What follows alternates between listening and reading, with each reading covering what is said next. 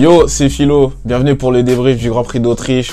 Grand Prix d'Autriche remporté par l'équipe à domicile qui n'est autre que Red Bull via son pilote Max Verstappen. Max Verstappen, encore une fois, une septième fois cette saison sur neuf courses. Une neuvième fois pour Red Bull, neuvième victoire de la saison pour Red Bull. Voilà, il n'y a rien à dire. Tout a été fait sur le circuit du début jusqu'à la fin, du vendredi jusqu'à dimanche, Max Verstappen a été intraitable sur le circuit du Red Bull Ring à Spielberg. Verstappen nous a montré toute l'abnégation qu'il a, car jusqu'au dernier tour, il voulait glaner le maximum de points. Au lieu de 25 points donnés au vainqueur, il en a pris 26 avec ce point bonus pour le meilleur tour en course. Il a pris un risque quand même, c'est d'aller dans la voie des stands, effectuer euh, cet arrêt pour mettre des tendres et faire ce dernier tour pour obtenir ce meilleur temps, il a très très bien fait. Il était sûr de ce qu'il faisait, comme il l'a dit. Pour lui, ce n'était pas un risque. L'âme d'un champion, tout simplement. Là, on est en train de vivre ce qu'on a vécu avec Mercedes et Lewis Hamilton, qu'on avait vécu auparavant déjà avec Red Bull et Sébastien Vettel, et encore avant ce qu'on avait vécu avec euh, Michael Schumacher et Ferrari. Ce qu'il fait, c'est dingue. Profitez-en, sérieusement. Parce que ce qu'il fait, c'est, incroyable. Lui n'a pas été dérangé par les limites de piste, sauf euh, lors du 65e tour de course. 65e tour de course. Voilà, mais sinon, que voulez-vous dire? Qu'est-ce que vous voulez dire face à un talent pareil Et en plus avec une voiture qui fonctionne à merveille. Alors bien sûr, je vais revenir sur mon équipe favorite, Ferrari. Alors certains diront que je vais paraître sévère avec eux, ce que je peux entendre. Alors Carlos Sainz partait à une très belle troisième position. D'ailleurs, c'était le même, c'était les trois mêmes euh, pilotes sur euh, les premières lignes de ce Grand Prix avec Verstappen, Leclerc et Sainz. Donc Carlos Sainz euh, partait de la troisième position et Charles Leclerc deuxième. Jusque-là, tout va bien, la course se passe. Dès les 14 premiers tours, on sent que Carlos Sainz est plus à l'aise que Charles Leclerc. Alors Carlos Sainz envoie quelques appels de phare à son équipe en disant qu'il a un bon rythme, qu'il se sent bien, que la température des pneus sont à la norme. Donc en gros, laissez-moi passer laissez-moi passer pour, que, je puisse aller peut-être, même si on sait entre nous que ça va pas être possible, aller titiller euh, Max Verstappen. Parce que Charles Leclerc, qui est devant moi, n'a pas le rythme, perd du temps à chacun des tours que le Monégas fait. Et surtout, freine Saints dans sa progression. Et donc, ça fait revenir le peloton qui est derrière. La Virtual Safety Car arrive on arrête Leclerc et on arrête Carlos Sainz, qui était bien. Pourquoi? Personne ne le sait. Résultat final, Carlos Sainz finit à une piètre huitième place. Qu'est-ce que vous voulez que je vous dise? Alors, tant mieux pour Charles Leclerc, il a obtenu sa deuxième place. On peut dire, et c'est pour ça que je dis ça, on peut me contredire sur le fait que Ferrari n'a pas fait le boulot pour moi. Parce qu'ils auraient pu faire un double podium. Mais si on regarde, Charles Leclerc est deuxième. Charles Leclerc est deuxième. Mais est-ce que ça reflète réellement la réalité? Je pense que depuis le début de la saison, du moins en tout cas sur plus de courses, Carlos Sainz a été meilleur en termes de rythme, se sent plus à l'aise dans la monoplace. J'ai l'impression de revivre la même situation que l'an dernier, sauf que tout s'est inversé. Charles Leclerc était à l'aise dans la SF 23. Maintenant, c'est Carlos Sainz qui n'est plus à l'aise dans la SF 75, ou plutôt l'inverse des voitures, pardon. Qu'est-ce que vous voulez que je vous dise?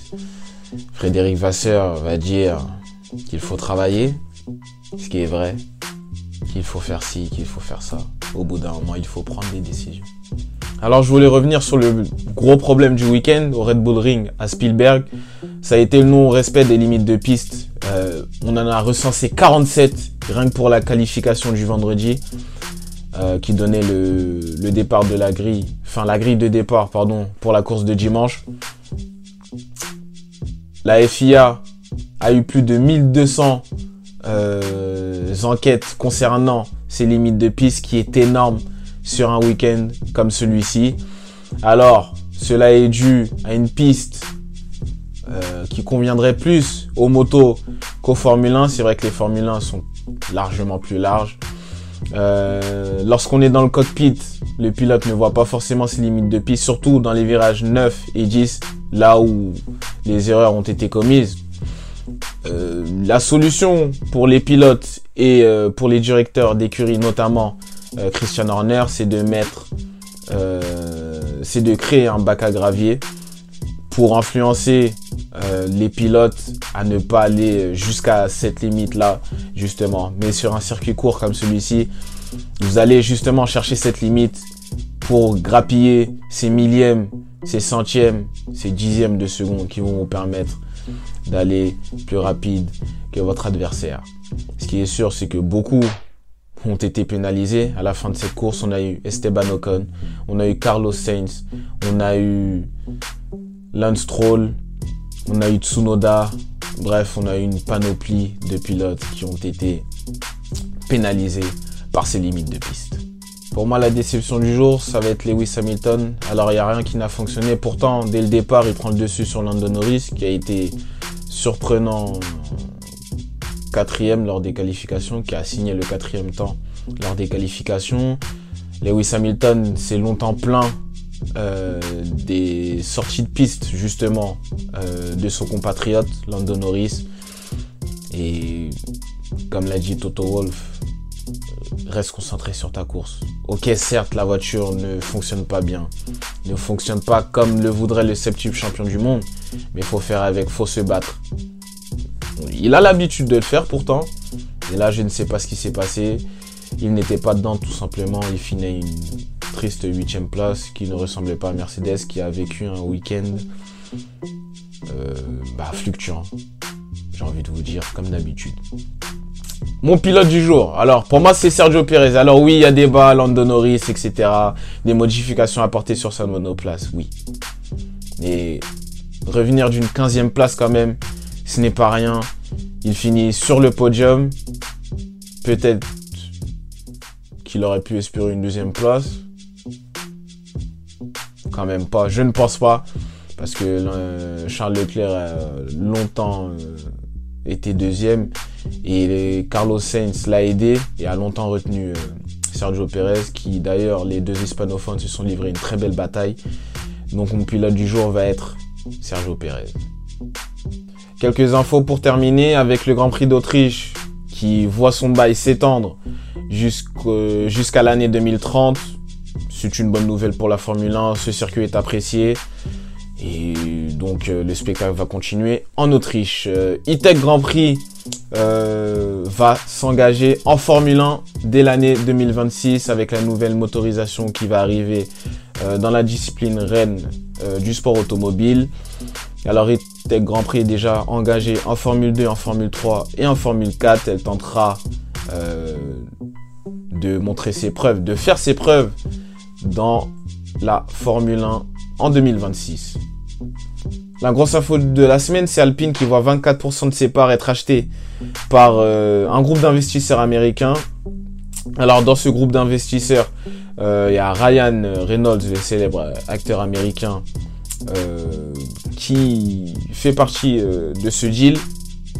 Donc pour l'image de la marque, c'est plutôt, c'est plutôt bien, c'est plutôt très bien même. Euh, par contre, cela, ce, cet accord ne concerne euh, que la base qui est située à Enstone et non le département moteur qui est à Viry-Châtillon. Alors, euh, Alpine va recevoir à peu près 200 millions d'euros. une part de ce budget va servir à rembourser les dettes envers Renault, comme l'a déclaré le président d'Alpine, Laurent Rossi. Enfin, AlphaTauri va changer de nom pour 2024, alors elle restera toujours sous le giron euh, Red Bull et son siège, sa base, pardon, euh, restera et se situera toujours en Italie. Euh, cela fait écho au remplacement de France Tost qui quittera l'écurie en lieu et place de Laurent Mekies. Merci d'avoir suivi ce débrief de ce Grand Prix. Le prochain rendez-vous, c'est en Grande-Bretagne ce week-end. N'oubliez pas que vous pouvez voir tous les résultats euh, des Grands Prix via le compte Instagram de la Sport Zone. Si vous voulez tout savoir sur l'actualité, ça va être sur les pages Instagram, Twitter et TikTok euh, en allant sur euh, Philo TV, sur le compte Philo TV. Sinon, d'ici là, portez-vous bien, restez branchés, on se dit à très vite. Ciao